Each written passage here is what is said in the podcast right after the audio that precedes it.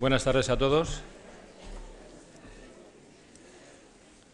Agradecer su asistencia y sobre todo a los que ya están repitiendo y están teniendo la, amabilidad y la paciencia de aguantar nuestras charlas. Así que vamos a empezar.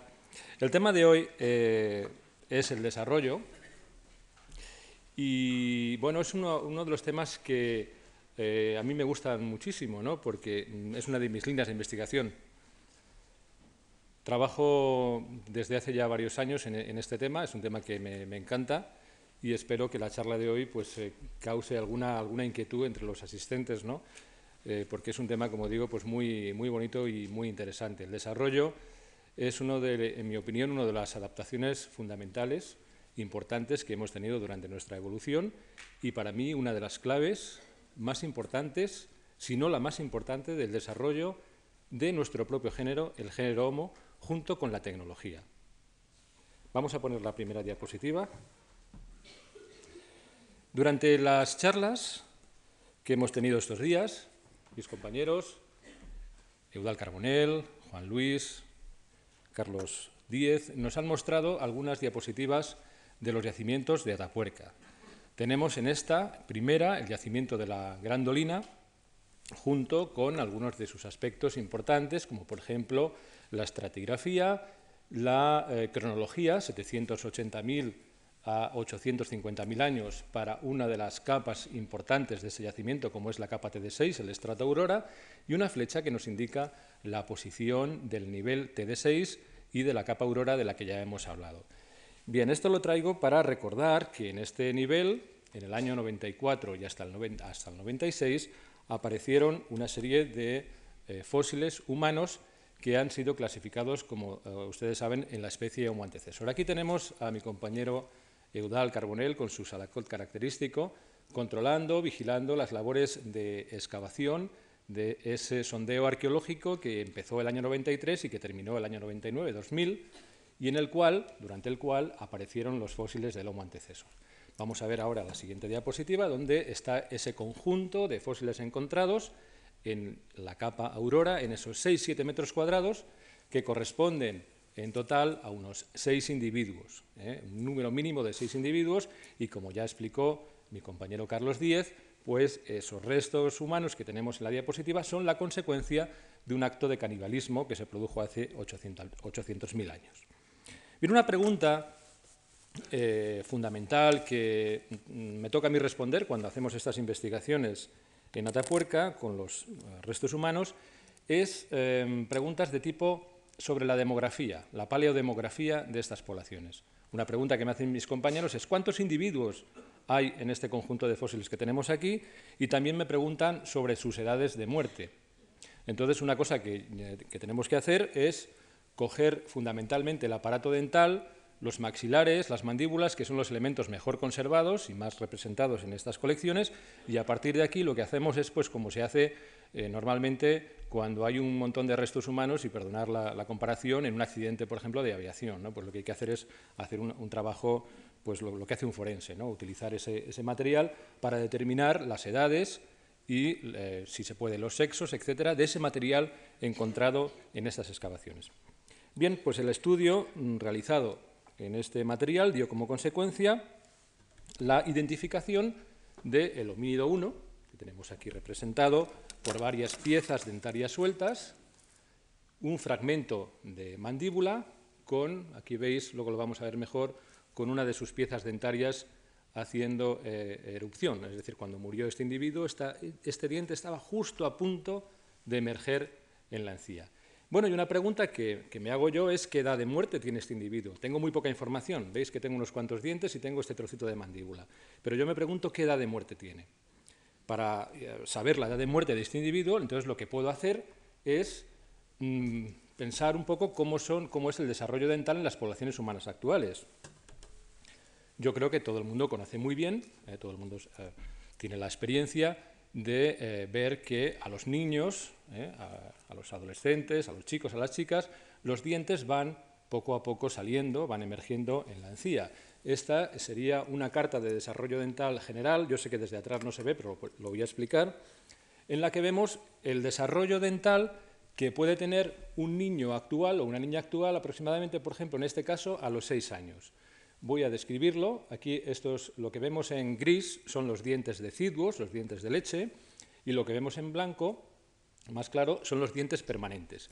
Fíjense, por ejemplo, que a los seis años todos los dientes de leche ya están en oclusión, ya están bien formados y están funcionando, mientras que a esa edad solamente la llamada muela de los seis años está empezando a hacer erupción eh, en la boca. Eh. Las demás piezas dentarias permanentes todavía están en desarrollo y, por tanto, para saber la edad de un niño de seis años actual, lo que tenemos que hacer es una radiografía. Eh. Un dentista hace una radiografía, observa el estado de desarrollo de sus piezas dentarias y dice, este niño o esta niña tiene aproximadamente seis años. Si, por ejemplo, nos fijamos en esta edad, un año, observamos que los dientes de leche todavía ni siquiera han hecho erupción, salvo los incisivos eh, que ya han salido, y en cambio los dientes permanentes todavía casi ni se ven en las radiografías. Si avanzamos un poco más, en cambio, a los nueve años observamos como ya a esta edad algunos dientes de leche han desaparecido, han caído ya, se han mudado, eh, ahí los, los incisivos permanentes ya han hecho su erupción y están en oclusión, están funcionando, y los dientes deciduos que quedan están a punto ya de desaparecer, ya casi se les van a caer y ya, por ejemplo, a esta edad, hace los 10, 11 años, todos los dientes de leche desaparecen. Pues bien, esto que vemos aquí es común, esto todo el mundo lo conoce. ¿Eh? Es un trabajo, por ejemplo, típico de los, forenses, determinar la edad de muerte de los restos que les llegan a sus laboratorios. ¿eh? Esto lo hace perfectamente un dentista y muchos de vosotros, y, sobre todo las madres, pues, eh, pues tienen la experiencia de ver a sus niños cómo los dientes van saliendo. ¿no? Esto es una cosa muy normal. Es, digamos, un trabajo rutinario dentro del trabajo de un antropólogo, trabajo rutinario. Le pregunta la edad de muerte de un individuo y lo que tiene que hacer es fijarse en el desarrollo de sus piezas dentarias y decir, bueno, este individuo, este niño, este chico murió a la edad de tantos años. En el caso del homínido 1 de la grandolina, nos fijamos en esta ampliación cómo su muela del juicio, su tercer molar, pues estaba todavía incluida dentro del alvéolo y apenas le faltaría pues unos meses para empezar a despuntar en la encía, a romper los tejidos blandos y despuntar en la encía. ¿A qué edad sucede la emergencia o la erupción del tercer molar en las poblaciones actuales? Bueno, en este caso es una pieza muy variable, es la pieza más variable, pero aproximadamente entre los 15 años y los 18 años esta pieza sale. En algunos casos no, por ejemplo, ya sabéis que en algunos casos esta pieza queda retenida, pero esto ocurre porque en las poblaciones actuales tenemos muchos problemas eh, de reducción de mandíbula, de reducción de maxilar, y los dentistas pues tienen que hacer, o los odontólogos tienen que hacer su trabajo. ¿eh? Pero en las poblaciones de hace 800.000 eh, años esto no pasaba, y por tanto podemos asumir que este diente estaría, ah, le faltaría muy poco tiempo para hacer erupción en la encía, y por tanto este individuo, este chico o esta chica, porque no lo sabemos si es chico o chica, debió morir en torno a los 14-15 años. Bien, vamos a ver el siguiente individuo. Aquí lo tenemos, es el homínido 2. ¿eh? En este caso se trata de un fragmento de maxilar en el que aparecen dos piezas ya erupcionadas, que vemos aquí, y en el interior hay algo. Vamos a verlo, vamos a aproximarnos. Aquí lo tenemos, aquí tenemos un detalle de los dientes de leche. Este es el canino de leche, el canino deciduo, y este es el primer molar deciduo. Y en el interior seguimos viendo que hay cosas. Vamos a ver en la siguiente aproximación, observamos que aquí asoma algo, asoma una pieza, un diente, ¿eh? que si lo hacemos, ampliamos todavía un poquito más, nos fijamos más en él, pues llegaremos a la conclusión de que se trata el incisivo central permanente que está desarrollándose dentro del interior del maxilar. Ahora sabemos, por un estudio radiográfico, que esa pieza pues prácticamente tiene la corona completa. ¿eh? Con la radiografía podemos hacer, lo he pintado un poquito para que se vea muy bien, cómo tenemos el incisivo central, que está aquí, este es el incisivo lateral, esta es la corona del canino y estas son las coronas de los premolares. Y lo que vemos en azul son los dientes de leche, los dientes deciduos que veíamos antes. ¿Qué edad de muerte tenía este individuo cuando murió? Bueno, pues eh, podemos hacer una eh, aproximación con los patrones actuales, con los modelos actuales de desarrollo, y llegaremos a la conclusión de que ese niño o esa niña murió entre 3 y 4 años aproximadamente. Seguimos avanzando y nos encontramos con el tercer homínido del que tenemos información para determinar su edad de muerte con relativa precisión. el homínido 3, aquí lo tenemos representado por este fragmento de frontal, por este fragmento de, de maxilar, tiene la cara más o menos completa, el, maxilar de este individuo le damos la vuelta y observamos sus dientes, ¿eh? cómo están. Vamos a ver un detalle mejor. Lo veis con aproximación. Este es el canino que estaba justo cuando murió este individuo, estaba haciendo erupción en la encía, ¿eh? justamente. El incisivo lateral está un poquito gastado, hace muy poco tiempo que era funcional. Aquí tenemos el primer premolar, que ya también era funcional, y tenemos el cuarto premolar que todavía no había completado su erupción. Vamos a ver más detalles porque es muy interesante. Fijaros, este es el primer molar, la muela de los seis años, la que llamamos muela de los seis años. Y aquí en el interior, la muela de los doce años. Todavía no ha hecho su erupción. La corona está muy completa, como pudimos ver en una radiografía, pero le faltaba todavía un poco de tiempo para hacer erupción. Y milagrosamente se ha conservado la corona del tercer molar de la, de muela del juicio, que se ha quedado pegadita ahí al segundo molar, ¿eh? y podemos estimar con mucha facilidad cuánta cantidad de corona se ha formado. Bien, con estos datos, yo no sé si hay alguna, fotografía más de este individuo o no. Bueno, pues con estos datos podemos estimar la edad de muerte del homínido 3 en aproximadamente unos 11 años. Bien, tenemos un individuo de unos 14 años, otro de 11 y otro de entre 3 y 4, y los demás eh, homínidos, pues tenemos muchas dudas porque tenemos mucha menos información. Bien, ahora la pregunta es, ¿he procedido correctamente cuando he hecho esta eh, estimación de la edad de muerte de estos individuos? ¿Es correcta esta estimación? Pues si hubiera hecho este estudio, esta asignación de edad de muerte, a finales de los 60 o durante los años 70, pues hubiera sido correcto. Nadie me hubiera dicho nada y hubiera sido una conclusión muy sencilla. Hubiera sido un trabajo pues relativamente normal, eh, digamos que rutinario, eh, y se hubiera publicado y ya está. Las edades de muerte de estos individuos son estas. Sin embargo, a partir de los años 80, esta determinación puede estar cuestionada. Eh, posiblemente me pueda haber equivocado, porque a lo mejor estos individuos no tienen esta edad de muerte. ¿Por qué? bueno, os lo voy a explicar, ah, voy a hacer un poco de historia para que entendáis esto. En el año 68, un investigador eh, norteamericano, Alan Mann, eh, publicó, bueno, realizó su tesis doctoral, la presentó en la Universidad de Pensilvania, y él hizo exactamente lo mismo que he explicado yo con los homínidos de la grandolina. Hizo un estudio paleodemográfico de los parántropos, los que hablaba el otro día, y lo tenemos en la diapositiva, y también de los Australopithecus africanos que vemos en la siguiente diapositiva hizo este estudio, estaba sin realizar, tenía por aquella época pues bastantes individuos, ya se habían descubierto en, África del Sur pues una gran cantidad de, homínidos de estas dos especies y por tanto tocaba hacer ya un estudio paleodemográfico, es decir, estudiar la edad de muerte, el sexo, etcétera, de estas poblaciones de homínidos africanos. ¿Qué hizo?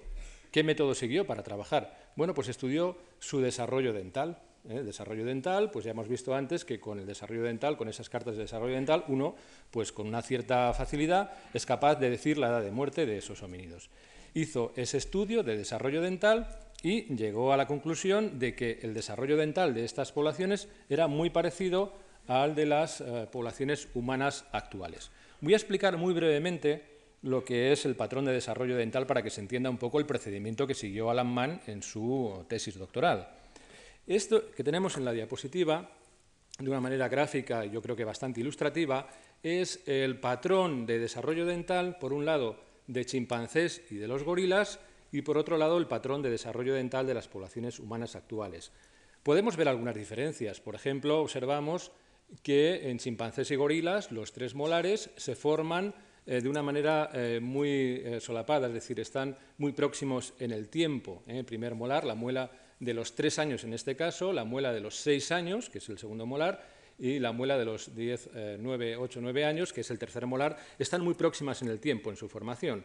Mientras que, por ejemplo, en nosotros, esas tres muelas, estos tres molares están muy distanciados. ¿eh? El patrón es distinto en chimpancés y gorilas. ¿Por qué es distinto? Sencillamente porque el tiempo, el tiempo de desarrollo de chimpancés y gorilas es más corto que el nuestro, como ya sabéis. Un gorila termina, o un chimpancé termina su crecimiento hacia los 10, 11 años y cuando ha terminado su crecimiento sus muelas ya se han formado, todos sus dientes ya se han formado, mientras que nosotros tenemos un desarrollo que es bastante más largo, llega aproximadamente hasta los 18 o 19 años y en consecuencia pues todas las piezas dentarias también están distanciadas, más distanciadas en el tiempo. ¿eh? El patrón de desarrollo dental de los humanos actuales es diferente del patrón de desarrollo de los chimpancés y los gorilas y también es distinto de otras especies.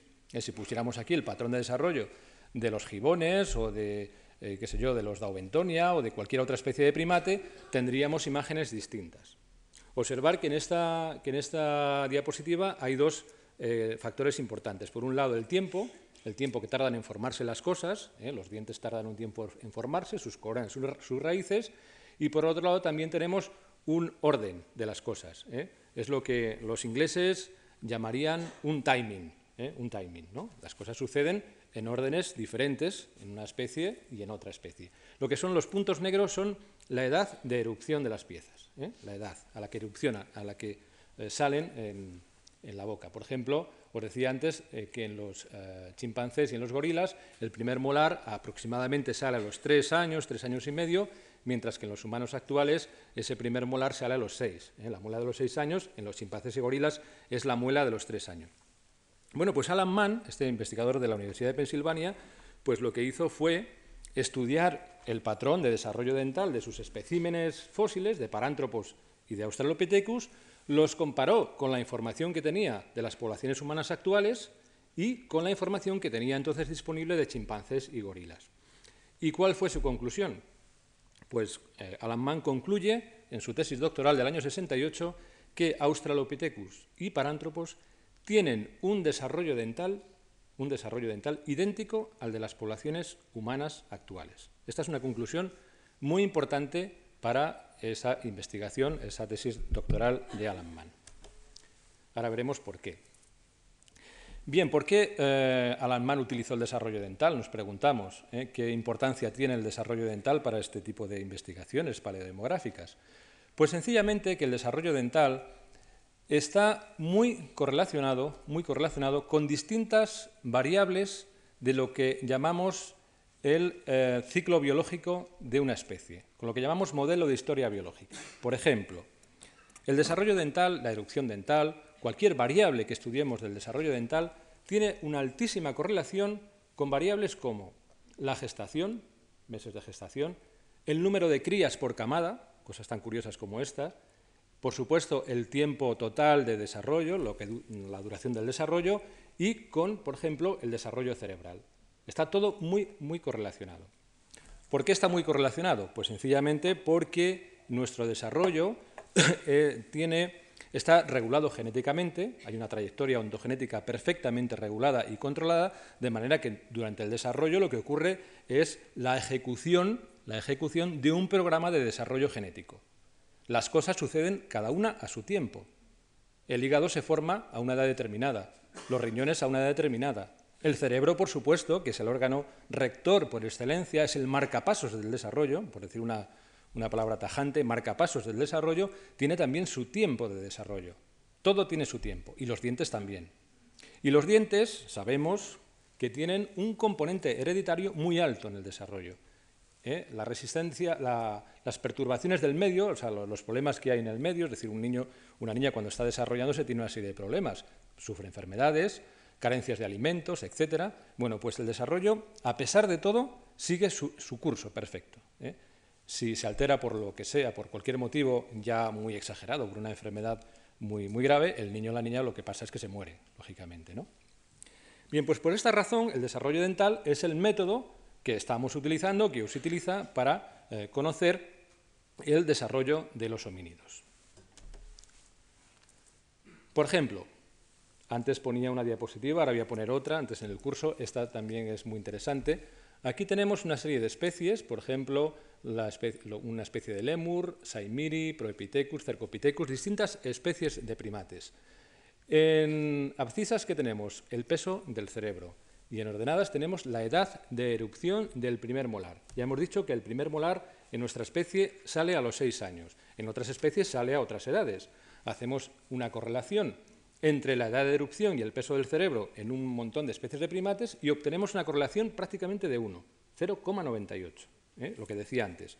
Desarrollo dental muy correlacionado con distintas variables de lo que es el modelo de historia biológica de la especie. En este caso, el peso cerebral, el cerebro, como decía, es el marcapasos de la evolución y, por tanto, es lógico que encontremos una correlación altísima. ¿eh? ¿Qué consecuencia deducimos de todo esto? Bueno, pues si hay una alta correlación entre el desarrollo dental y otras variables del, ciclo biológico, si conocemos y estudiamos el desarrollo dental, podremos inferir otras cosas. Podremos saber mucho de la historia biológica de las especies, estudiando el desarrollo dental, que es lo que hizo Alan Mann en su, en su tesis doctoral. Aquí tenemos el desarrollo, dental, eh, el desarrollo general de la especie Homo sapiens, que esto me parece que lo explicaba el otro día, donde eh, se diferencian una serie de fases. ¿no? Tenemos una infancia, que es, una, es, más o menos corta, de dos años, dos años y medio. Tenemos una niñez muy prolongada, que explicaba el otro día también sus características, una fase juvenil muy corta y una adolescencia muy larga. Pues naturalmente, si las conclusiones de Alan Mann son correctas, quiere decir que los australopithecus y los parántropos tenían un modelo de desarrollo tan complejo como este que vemos aquí. Esa fue la consecuencia que extrajo Alan Mal de su tesis doctoral y que tuvo una repercusión muy importante. Tan importante que incluso investigadores como Owen Lovejoy, que yo creo que seguramente habréis oído hablar de él, en el año 71 propuso una hipótesis para explicar la postura erguida, ¿eh? a partir de las conclusiones de Alan Mann. Él decía, bueno, lógicamente, si los Australopithecus afarensis tenían un desarrollo tan prolongado como nosotros, lógicamente, pues las madres estarían muy ocupadas teniendo sus hijos, los padres tendrían que ocuparse también de los hijos, su desarrollo tan prolongado, los niños con, ese desarrollo tan largo y tal, pues los niños tendrían que estar eh, alimentados por sus padres, sus madres, y por consiguiente el padre tendría que poner algo de su parte. Y ese algo de su parte era transportar el alimento.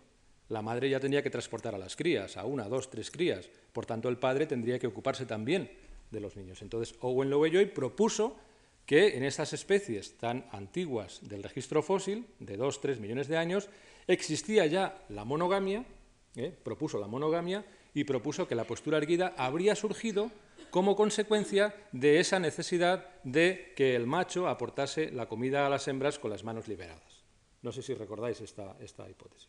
Bueno, pues esta hipótesis surge precisamente, que lo sepáis, como consecuencia de aquella tesis de Alan Mann, que en principio debió pasar inadvertida, pero que hoy día pues, tiene mucha importancia, pues ha motivado pues, una discusión bastante notable en el seno de la comunidad científica. Esto ocurre en los años eh, 68, la tesis de Alan Mann, y en 71, la hipótesis de Owen Lovejoy. Por eso os decía que si eh, mi estudio de, los fósiles de la grandolina se hubiera realizado en los años 70, ningún problema. Mi deducción hubiera sido muy clara. Los individuos de la grandolina tenían la edad que he dicho, ¿eh? pues eh, 11 años, 14 años y 3 a 4 años, sin ningún problema. ¿no? Pero ha ocurrido antes, ha ocurrido algo después de todo esto. Aquí tenemos, perdonad la diapositiva, la acaban de hacer y me ha han quedado muy mal con una raya en medio, pero no importa. Aquí voy a presentaros a Tim Bromwich, que es una persona, es una persona excelente, que tiene mucho que ver en la historia que voy a contar a continuación. Como anécdota, os diré que Tim Bromwich, bueno, ahora está más mayor que lo que veis en la diapositiva, porque esta es una imagen de una visita que realizó en los años 80 a los yacimientos de Atapuerca. Todos estos son compañeros nuestros de, del proyecto. Pues Tim Bromwich es californiano, pero vive en Manhattan. Y este pobre hombre, pues el día del 11 de septiembre estaba en mi despacho. Imaginar el disgusto que se llevó cuando vio por, internet las Torres Gemelas y hasta recuerdo que hasta las siete y media de la tarde, hora española, no pudo contactar con su mujer. Fue una cosa tremenda, lo pasó muy mal este chico. Pero bueno, es, eh, simplemente una anécdota que cuento emotiva de este, de este hombre, que es muy, muy buena persona.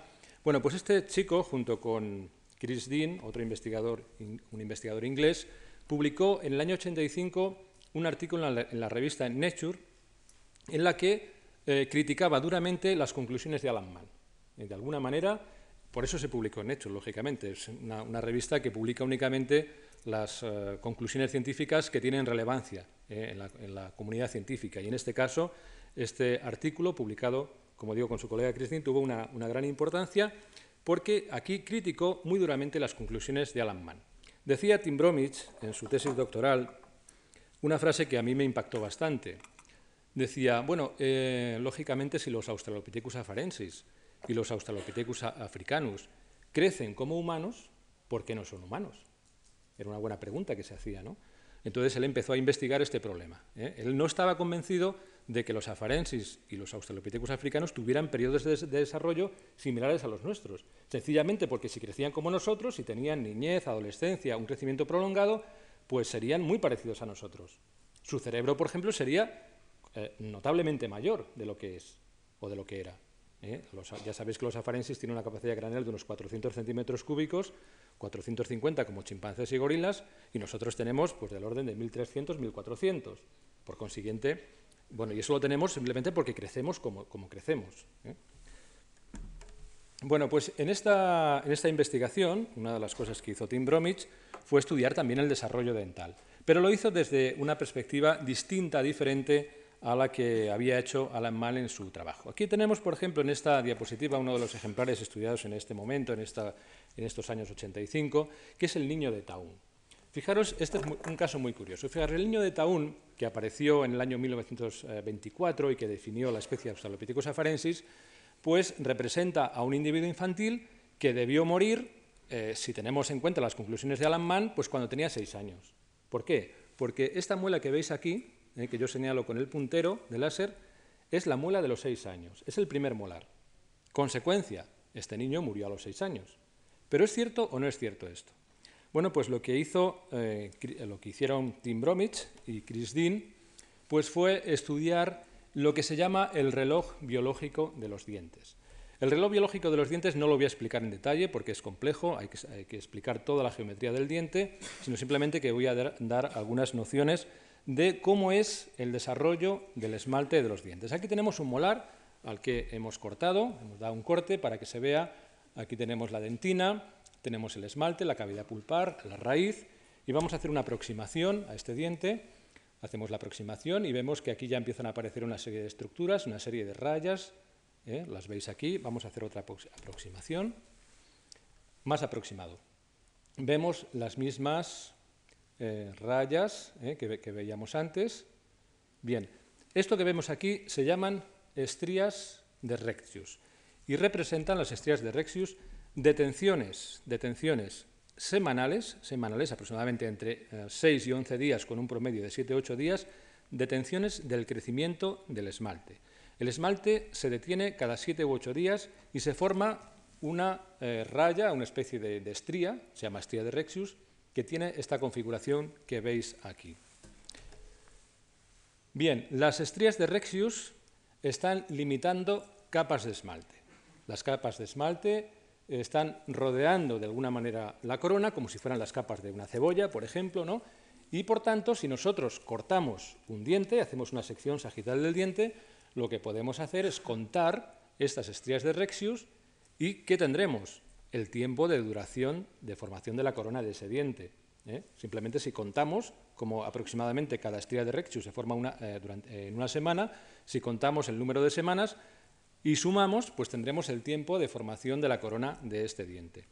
Otra cosa que podemos hacer en lugar de cortar es fijarnos en eh, una serie de, diría yo?, de hundimientos que tiene la superficie del esmalte consecuencia, como consecuencia de la, prolongación de estas estrías de Rexius hasta la superficie. Vamos a verlo con una diapositiva más ampliada. ¿eh? Fijaros, esto es una fotografía con microscopio electrónico donde vemos una serie de, como de, abultamientos que hay en la superficie de la corona. Estos son los periquimata que veíamos antes. ¿Se puede poner la anterior, por favor? Perfecto. ¿eh? Tenemos las estrías de Rexius y una serie de hundimientos, de pequeños hundimientos, en la superficie de la corona que se llaman periquimata. Bueno, pues lo que podemos hacer, o bien cortar el diente, que en paleontología eh, humana pues no está muy recomendado porque la, cantidad de fósiles que tenemos a nuestra disposición es escasa, pues lo que podemos hacer en lugar de cortar es contar estos periquimata. ¿eh? Los contamos, podemos contarlos, uno o dos, se pueden contar con mucha facilidad ¿eh? cuando el diente está bien conservado y podremos calcular el número de semanas y por tanto el número de años también que eh, tardó esa corona en formarse. Esto fue lo que hicieron Tim Bromwich y Chris Dean. Los incisivos humanos actuales tardan aproximadamente unos cuatro años, cuatro años y medio en formarse. Eso lo sabemos porque hemos hecho, o se han hecho muchísimos estudios radiográficos, incluso se han contado periquimatas, se han hecho muchos estudios y pues es muy fácil, ya todo el mundo lo conoce, que los incisivos humanos actuales tardan unos cuatro años, cuatro años y medio. ¿Cuánto tiempo tardaban en formarse los incisivos de las especies como afarensis, africanos, etc.? Bueno, pues esta fue la respuesta que nos dieron Chris Dean y Tim Bromwich. Fijaros, por ejemplo, LH es una afarensis. Tiempo de formación de la corona, tres años. Este es un africano, Australopithecus africanos. Tiempo de formación de la corona, tres años. SK son parántropos, ¿eh? los parántropos, famosos parántropos. SK 62, 63, 71. Tiempo de formación de la corona, poco más de un año. Este es un Homo habilis. Tiempo de formación de la corona de los incisivos, dos años y medio. Y este es otro habilis, tiempo de formación de la corona, también dos años y medio. Es decir, el tiempo de formación de la corona de los incisivos de estas especies es bastante menor que el de las poblaciones humanas actuales. Por tanto, en un ejemplar como el que veíamos antes, del niño de Taún, donde tenía la muela de los seis años, lo que podemos hacer es ver sus incisivos permanentes que están en el interior del maxilar, este espécimen o cualquier otro espécimen, contar sus periquimata y ver cuánto tiempo han tardado en formarse sus incisivos. Bueno, pues curiosamente los incisivos de este niño tardaron en formarse únicamente tres años. Y si los incisivos están muy completos ya, si la corona está completa, entonces lo que podemos decir es que este niño no murió a los seis años, sino que murió a los tres. ¿Qué es lo que ocurre? ¿Dónde está la contradicción? Pues la contradicción es muy sencilla. La muela famosa de los, años, de los seis años no es la muela de los seis años, es la muela de los tres años. ¿Qué quiere decir esto? Que este individuo tenía un desarrollo dental como el de un chimpancé, sencillamente. Esa fue la conclusión a la que llegaron Tim Bromwich y Chris Dean en su estudio del año 85. Los homínidos, los afarensis, los australopithecus africanos, tenían desarrollos dentales, estudiando el reloj biológico de los dientes, similares a los de chimpancés y los gorilas. Pero ya no solo los afarensis y los, australopithecus africanos, también Homo habilis. Homo habilis e incluso algunos especímenes de Homo ergaster, de nuestra especie ya eh, por excelencia que ya empieza a parecerse a nosotros, también tiene, tiene un desarrollo que en principio se asemeja en algunos aspectos a los de chimpancés y gorilas. Consecuencia de todo ello, pues Alan Mann y Owen Lovejoy estaban equivocados, lógicamente. Es decir, los, eh, eh, primeros homínidos, pliopleistocenos, afarensis y africanos, tenían periodos de desarrollo similares a los de chimpancés y gorilas y por tanto distintos a los nuestros. Bien, entonces, a partir de todos estos datos, eh, naturalmente ha habido mucha investigación, mucha polémica, se han publicado muchos artículos de discusión al respecto, pero finalmente, después de 15 años de investigaciones, poco a poco se han ido imponiendo las tesis de Tim Bromwich y Chris Dean, y aparte de otros investigadores que han trabajado en este tema, y, eh, por ejemplo, Barry Boggin y Holly Smith, dos de los investigadores que han trabajado en desarrollo eh, humano y en desarrollo de las poblaciones del pasado, pues han propuesto esta hipótesis que veis aquí. Eh, aquí vemos el desarrollo de gorila, de chimpancé y de los australopithecus, también podríamos poner los parántropos, y lógicamente ellos proponen que estas especies tenían una infancia muy prolongada, como tienen chimpancés y gorilas, una fase juvenil y nada más. ¿eh? Y después ya llegaban al estado adulto aproximadamente hacia los 12 años. En el otro extremo tenemos las poblaciones humanas actuales, donde tenemos como ya sabemos, una infancia reducida, una niñez muy prolongada, una fase juvenil muy corta, una adolescencia muy larga. Y en medio de ambos, ¿eh? de los chimpancés gorilas y los australopithecus, tendremos algo. Tendremos homínidos del género Homo, generalmente, con una capacidad craneana del orden de 650 centímetros cúbicos en adelante, eh, en, las cuales especies lo que ha ocurrido es el cambio de ese patrón de desarrollo chimpancé y gorila, típico de, chimpancés y gorilas, hasta llegar al patrón humano actual. Esta es la hipótesis que eh, plantean Barry Boggin y Holly Smith, sobre todo en función del tamaño encefálico. Antes decía que el tamaño encefálico es muy importante, el, volumen, el, encéfalo es el marcapasos del desarrollo y, por tanto, ellos proponen desde el punto de vista teórico esta hipótesis que vemos en la pantalla. Bien, pues eh, una de las cosas que podemos hacer eh, aparte de estudiar el reloj biológico, es estudiar el desarrollo relativo, el desarrollo dental relativo de los especímenes que nos encontremos en el registro fósil, como ocurre, por ejemplo, con, los eh, homínidos de Homo antecesor que hemos encontrado en la Grandolina. En Grandolina lo que hemos hecho ha sido estudiar el desarrollo dental relativo de las piezas dentarias e intentar ver si ese desarrollo relativo de las piezas dentarias es más parecido al de los humanos actuales o más parecido al de chimpancés y gorilas. Utilizamos clasificaciones como las que veis aquí. Esto yo creo que no es muy importante.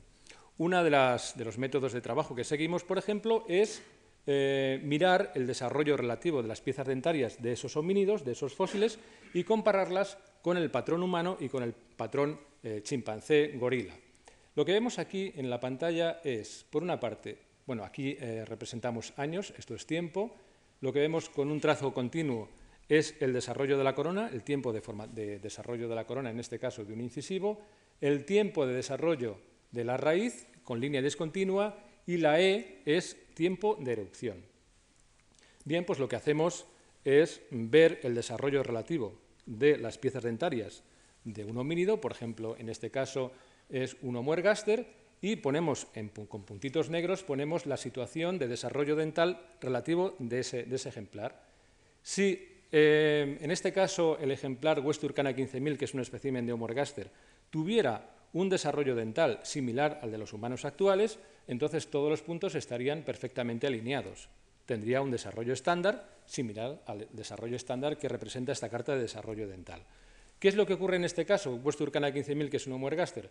Pues lo que sucede es que los eh, molares, en este caso el segundo, el tercer molar y también el primero, están ligeramente adelantados en su desarrollo con respecto a incisivos y caninos. ¿eh? no guarda una perfecta relación con el patrón estándar de desarrollo humano actual.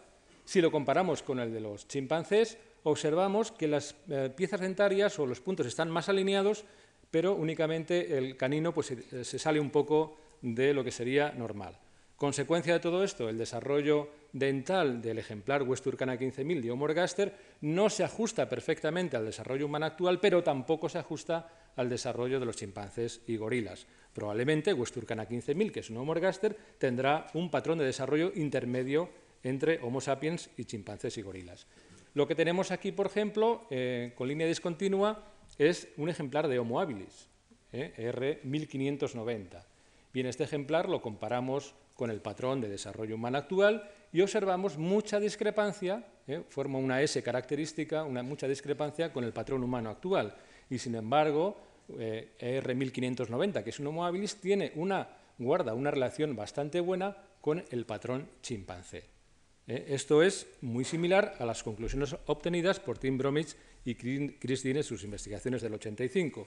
Homo habilis tiene un desarrollo dental que es muy parecido al de chimpancés y gorilas.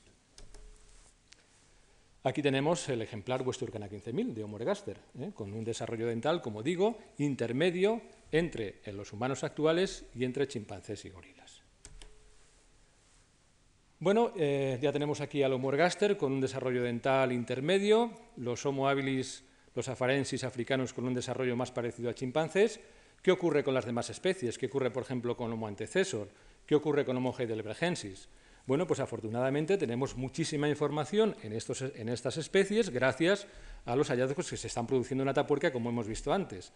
Hemos hecho un estudio del patrón de desarrollo dental de tanto de la cima de los huesos de algún individuo, como este que vemos aquí, este es el homínido 18 de la cima de los huesos, en el que se han conservado prácticamente todas sus piezas dentarias, eh, además están aisladas, no tiene, no tiene ni el maxilar ni la mandíbula y se puede hacer un estudio eh, relativamente fácil y hemos estudiado su patrón de desarrollo dental. Este es el tercer molar, estos son los premolares, aquí tenemos algún incisivo y tenemos perfectamente establecidos sus estados de desarrollo.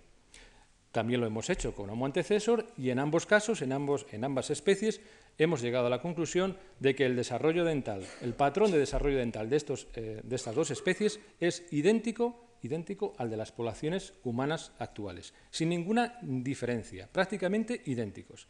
Es más, uno de los homínidos, el homínido 3 de la grandolina, su, su erupción dental, su patrón de erupción dental es el estándar de las poblaciones humanas actuales. Ni más ni menos, es perfecto, es el, promedio, ¿eh? el tipo medio.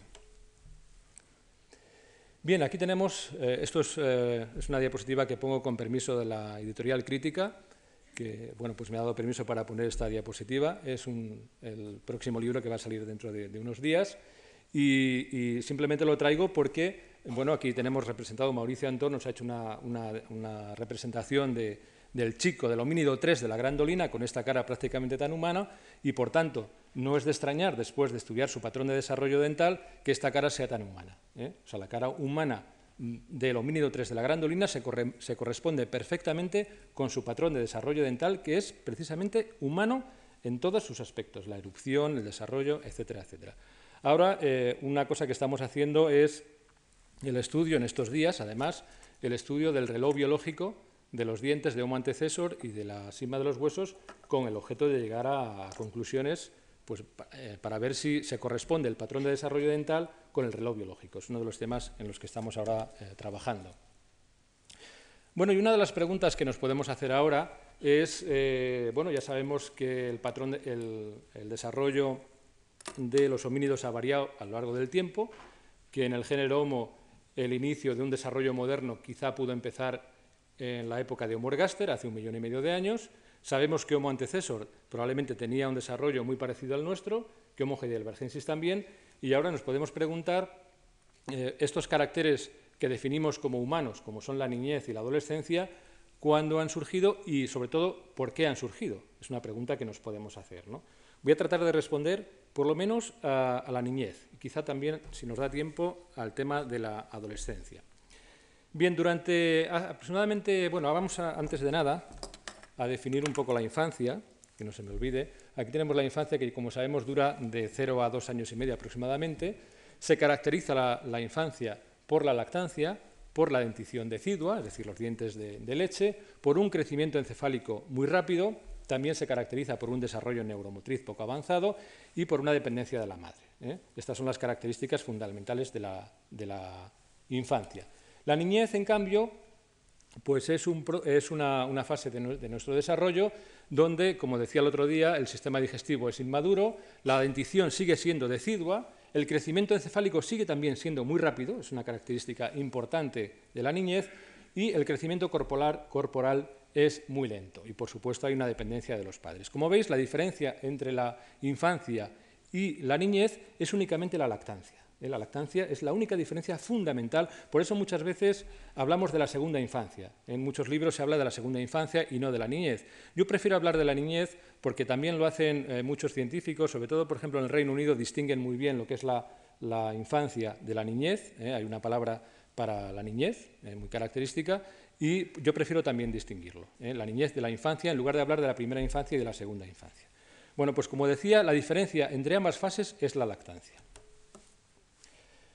Decíamos también el otro día que hace entre aproximadamente 1,7 y 2, millones y medio de años se empezaron a producir una serie de características fundamentales en los homínidos. Hablábamos del consumo de carne, hablábamos de la pinza de precisión, también hablábamos de las herramientas, de la aparición de la industria lítica y que todo esto pues, condicionaba un incremento de la capacidad craneal. Y también ponía aquí algo como la duración de la infancia. Una mayor duración de la infancia también tenía incidencia en una mayor capacidad craneal, pero no lo expliqué demasiado. Lo voy a explicar ahora.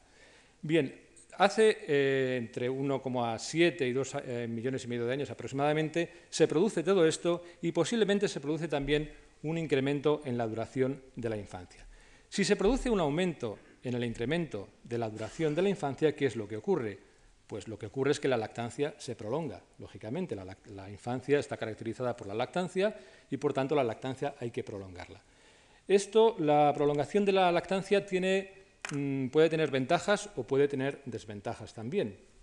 Aquí tenemos a estos primeros homínidos de esa época, de aproximadamente 1,7, 1,8 millones de años, en este caso representando a Homo habilis, en los cuales suceden todos estos caracteres que explicaban la diapositiva anterior.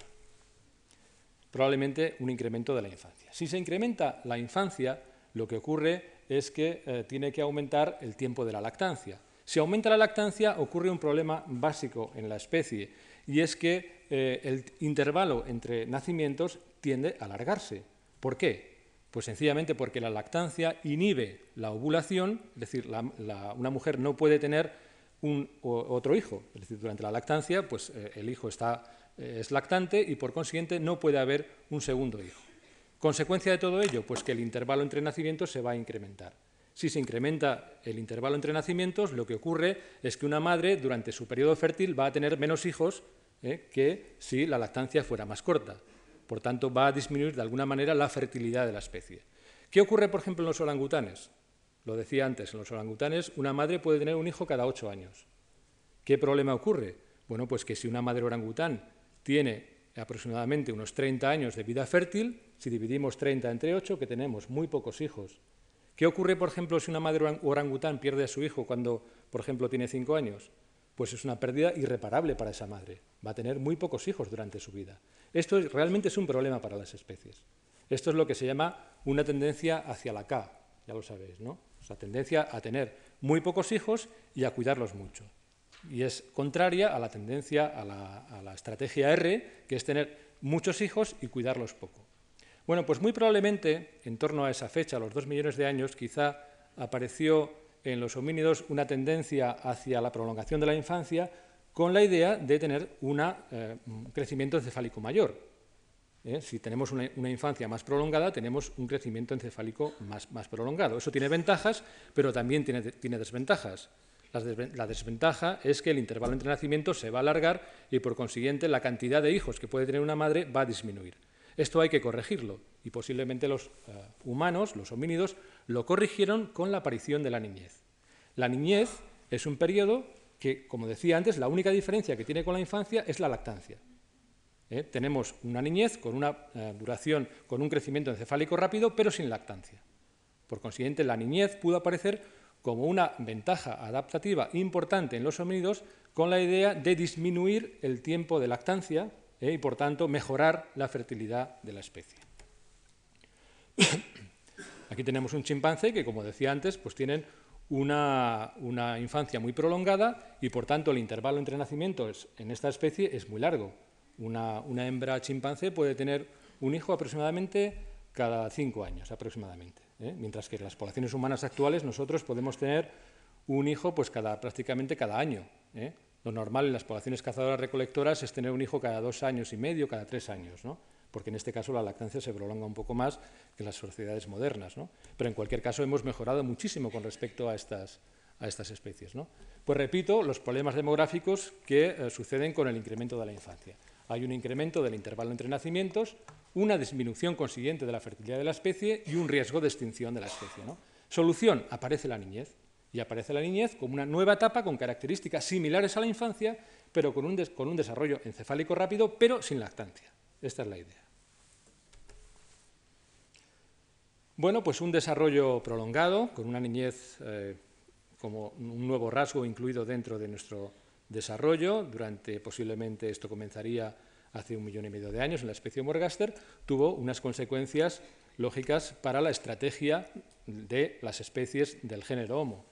En primer lugar, ese desarrollo largo y complejo pues, suponía pues, un aumento del cerebro, ¿eh? como hemos comentado. También suponía un mayor tiempo, supuso un mayor tiempo de aprendizaje. Los niños tienen mayor tiempo para jugar, mayor tiempo para relacionarse con otros niños, con los adultos y con otros jóvenes. Cuidados parentales intensos. Relaciones sociales complejas, esto es muy importante, relaciones sociales complejas, y recordamos un poco la conferencia que nos daba el otro día eh, mi compañero Eudal Carbonell cuando hablaba de la socialización de la técnica, es decir, las relaciones eh, sociales entre los individuos potencian que ciertas eh, novedades tecnológicas se puedan, pues, puedan extenderse por la sociedad. Una división del trabajo, esto en las sociedades actuales no tiene sentido, pero en las sociedades cazadoras recolectoras sí lo tiene, una fuerte cohesión de los grupos, otro aspecto importante de la estrategia adaptativa del género Homo, la aparición del lenguaje, de la que nos va a hablar Ignacio Martínez la semana que viene, y por último la tecnología.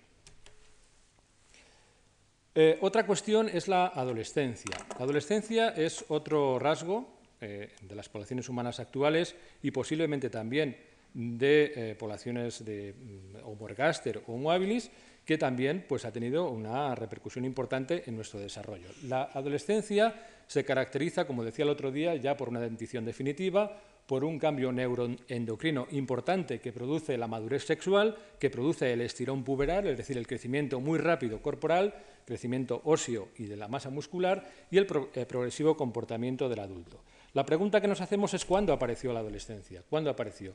Bueno, pues aquí tenemos un ejemplar que es el eh, West Turkana 15000 de Homo ergaster, del que antes hemos hablado, donde se ha especulado muchísimo si este eh, individuo representa a una especie con adolescencia o no.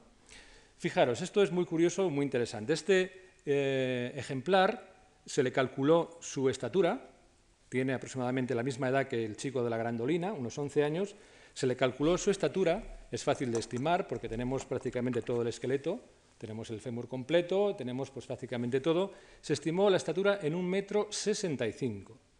Imaginar si este individuo con 11 años tiene una adolescencia, tiene estirón puberal y llega a los 18 años. Estatura estimada, un metro ochenta y cinco. Imaginaros para Homo ergaster, para esta especie de 1,5 millones de años, los adultos con más de un metro ochenta de estatura, posiblemente a lo mejor incluso hasta un metro noventa. Entonces ha habido mucha discusión, mucha polémica sobre si esta especie ya tenía o no la adolescencia y por consiguiente ese estirón puberal característico que supone un salto importantísimo en la estatura de los chicos y de las chicas a partir de los 13-14 años. Bueno, ahora eh, se estima que la estatura de este individuo, en el caso de que hubiera tenido la adolescencia, hubiera sido de algo menos de un metro ochenta y cinco, sencillamente porque eh, la frente de, en estas poblaciones no está tan elevada como la nuestra, pero en cualquier caso es una diferencia de dos o tres centímetros. Decía antes que el desarrollo dental de Westurcana 15.000 de Homo ergaster es intermedio entre las poblaciones, el de las poblaciones humanas actuales y el de chimpancés y gorilas. En la actualidad se tiende a estimar que en la especie Homo ergaster probablemente ya había aparecido la niñez, pero muy posiblemente la adolescencia todavía era un carácter que no había surgido o no estaba tan desarrollado como ocurre en las poblaciones humanas actuales. Aquí tenemos una imagen de Homo ergaster en la que podríamos representar chicos, niños y niñas, pero posiblemente eh, estos eh, no serían adolescentes, no serían los clásicos adolescentes como ocurre con las poblaciones humanas actuales. En el caso de la sima de los huesos, sí es posible determinar que había adolescencia. En este caso tenemos un registro extraordinariamente rico y tenemos individuos juveniles de prácticamente todas las edades, 11, 12 años, 14 años, tenemos muchos cráneos. Este es un ejemplo. Aquí tenemos, por ejemplo, un individuo con el que se puede determinar muy bien su edad de muerte, ¿eh? porque tenemos prácticamente todo su aparato dental, que no está aquí representado, y eh, se ha estimado su edad de muerte en unos 14 años. Bueno, pues bien, este individuo todavía no tiene las características típicas de los adultos. Ya sabéis que durante la adolescencia lo que ocurre es que se produce la madurez sexual y aparecen una serie de caracteres en el esqueleto que determinan ya las características del adulto. ¿eh? Por ejemplo, los arcos superciliares que tenemos encima de los ojos los, los hombres y algunas mujeres, pues este rasgo aparece aproximadamente hacia los 14-15 años cuando se produce el estirón puberal y otra serie de características. Bueno, pues este individuo juvenil todavía no tiene desarrollados sus arcos superciliares que son característicos de esta especie, como sabéis. Por consiguiente, en consecuencia de todo ello, este individuo representa un adolescente en el que todavía no están marcados sus caracteres sexuales secundarios. Es una manera de inferir o de pensar que esta especie sí tenía ya estirón puberal y, por tanto, adolescencia, lo cual no está en contradicción y está eh, a, favor un poco de lo que decíamos antes de Homo antecesor, eh, con 800.000 años, en el cual hemos podido deducir que tenía un desarrollo eh, muy similar al de las poblaciones humanas actuales. Por tanto, sí podemos hacer una representación de esta especie pues con un adulto y un adolescente pues, con una edad de 14-15 años, en el cual pues, todavía no están marcados estos caracteres sexuales secundarios, y aquí tenemos el adulto en el que sí, sí lo están. Bueno, eh, con esto termino. Sencillamente decir que las investigaciones prosiguen, hay mucho que hacer en este campo del desarrollo. Estamos en los comienzos, la polémica fundamental se ha producido hace 15 años y más o menos las cosas están ahora eh, calientes, digámoslo así, ¿no? Hay mucha, mucha investigación y yo creo que en los próximos 15 o 20 años sabremos mucho más sobre el desarrollo, sobre un carácter tan importante como es el desarrollo que ha permitido ser como somos en la actualidad. Muchas gracias.